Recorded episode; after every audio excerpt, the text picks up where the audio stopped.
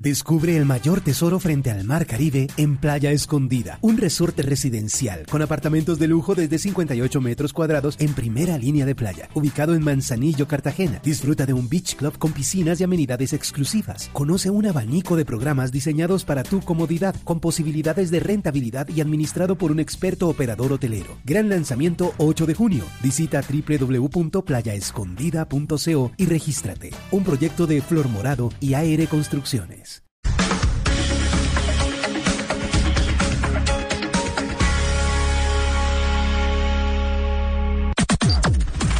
Las noticias del mediodía en Mañanas Blue. Y al mediodía estamos aquí para informarlos de las noticias más importantes de Colombia y del mundo de la mano del servicio informativo de Blue Radio. Hoy empezamos este viernes, don Eduardo Hernández, con información sobre las vacunas en Colombia. Y empecemos con buenas noticias, mi querida Camila. Buenas tardes. El gobierno anunció que este mes van a llegar 7 millones de vacunas el país y atención. Ya hay fecha para la llegada a Colombia del primer lote de las vacunas de Janssen, que son las de una sola aplicación. Juan David Ríos nos tiene los detalles. Eduardo Camila, pues se adelantaron esta, estas vacunas justamente de Janssen porque estaban esperadas para julio y es que llegarán el martes cerca de 480 mil vacunas de Janssen que van específicamente a zonas apartadas del país justamente porque tienen una aplicación. Son cerca de 579 municipios, estamos hablando de pronto de la zona del Catatumbo, también en Buenaventura Aventura, también en eh, pueblos o municipios apartados en zona fronteriza con Ecuador, que van a recibir estas primeras vacunas por parte de Janssen. De igual forma, les comento que la proyección de llegadas para este mes de junio son cerca de 7 millones 700 mil vacunas, en donde se espera que lleguen otras 3 millones de vacunas de Pfizer en las próximas semanas. También se espera 100 mil vacunas de Moderna, con dos nuevos laboratorios para continuar con el Plan Nacional de Vacunación Moderna y ahora este anuncio de Janssen para lugares apartados de Colombia. Colombia.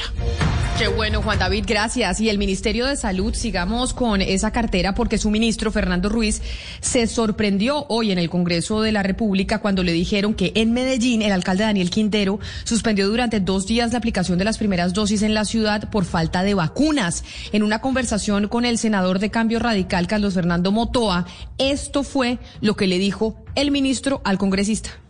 Si ustedes recuerdan, en el inicio, cuando principia ese... Perdón, una información, si me permite. No, a ver.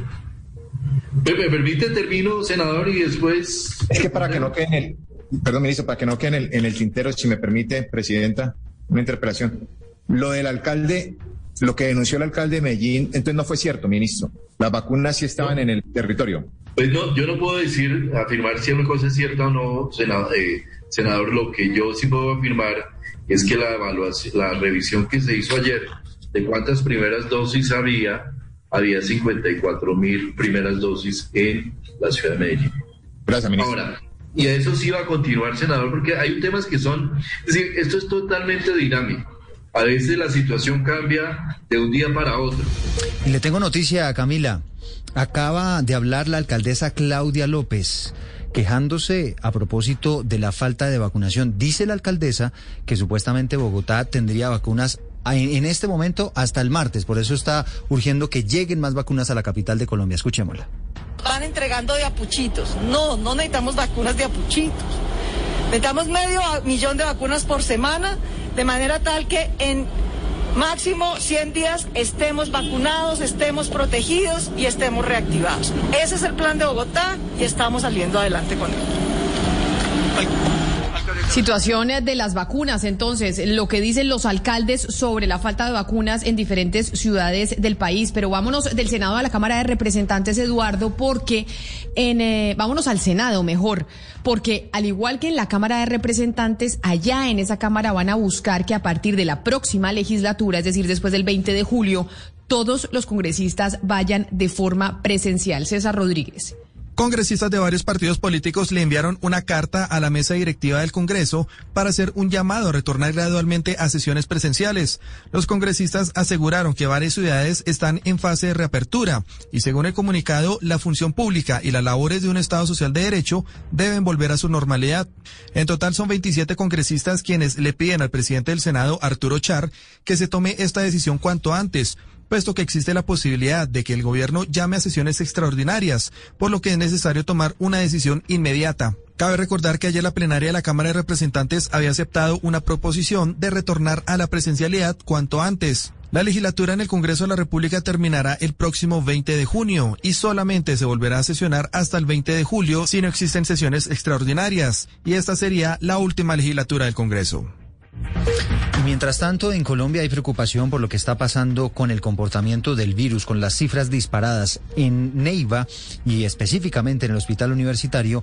Hay alerta por el aumento de pacientes con COVID-19. La gerente de ese centro hospitalario ha dicho que solamente quedan ocho camas disponibles para atender a los enfermos. Silvia Lorena Artunduaga. Ante el aumento de los casos de COVID-19 y de mortalidad en el Huila, así como la alta ocupación no solo en el área de hospitalización, sino en la unidad de cuidados intensivos, que hoy en el departamento está en el 75% y en Neiva en el 85%, las autoridades en salud declararon alerta roja hospitalaria. César Alberto Polanía, secretario de salud del departamento. Se declara la alerta roja hospitalaria. La ocupación cama UCI en el departamento del Huila ha oscilado entre el 75 y el 79%. Igualmente en la ciudad de Neiva entre el 85 al 89%.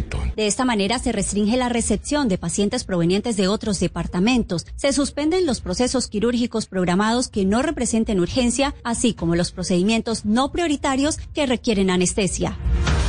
Eso en el departamento del Huila, pero ahora en Manizales y en Caldas se extiende la alerta roja hospitalaria por falta de camas de unidades de cuidados intensivos tras el incremento de los casos de coronavirus. La información la tiene José Fernando Berrío.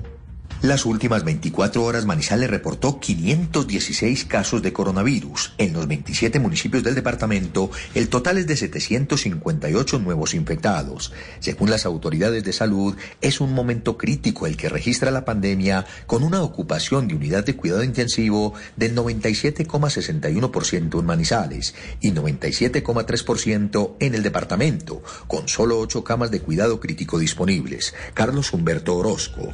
Estamos en una situación crítica a nivel del sistema de atención en urgencias.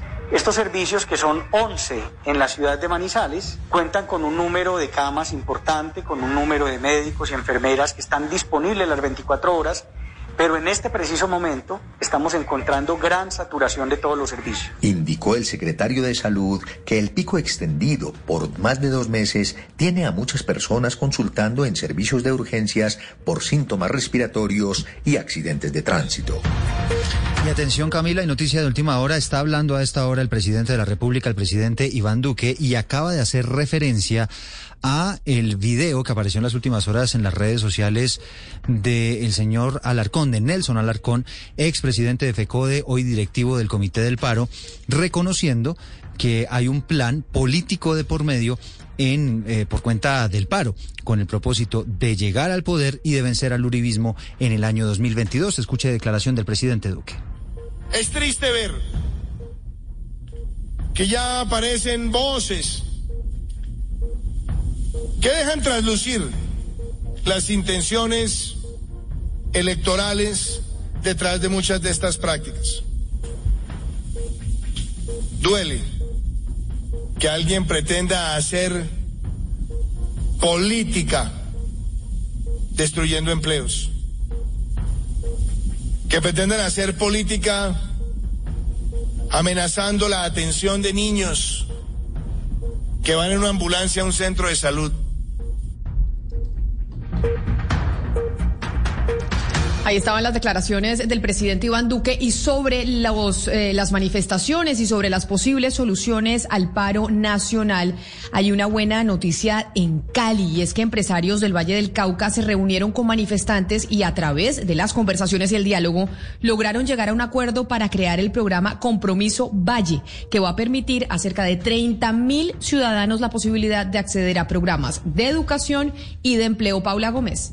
Y es que parte de las peticiones de algunos manifestantes ha sido poder crear empresa, emprender, tener empleo y además de esto estudiar. Por ello, los empresarios del Valle se reunieron con ellos, inclusive en los puntos de bloqueo, y tras adelantar los diálogos lanzaron el programa Compromiso Valle, del que se beneficiarán por lo menos 30 mil personas del departamento. Jacobo Tobar, director de Confandi. Parte de una escucha muy activa de aquellas reclamaciones muy justas que está haciendo la juventud en el Valle del Cauca, que están reclamando más que todo por acceso y acceso a oportunidades. La inversión inicial será de por lo menos 28 mil millones de pesos. María Isabel Ulloa, directora de ProPacífico. Herramientas para esos liderazgos que estamos viendo hoy. Emprendimiento, capital, semilla, capacidades para aquellos que quieren su propia empresa y educación para esos chiquitines, para esos niños, que sea de calidad. El proyecto iniciará beneficiando a los habitantes de los municipios de Buga, Candelaria, Yumbo, Cali, Jamundí, Palmira y Buenaventura. La próxima semana también se convocará a un espacio de socialización de Compromiso Valle que contará con la participación de líderes empresariales, sociales y manifestantes. fíjese que no solamente en Cali, Camila, sino también aquí en Bogotá se están tomando decisiones en aras de ofrecer mayores garantías de participación para los jóvenes. La registraduría, por cuenta de estas movilizaciones, decidió revivir los denominados consejos de la juventud en las localidades de Bogotá que han estado inactivos desde hace más de una década y la idea es que puedan ser elegidos jóvenes incluso desde los 14 años. Nos explica Camilo Vanegas.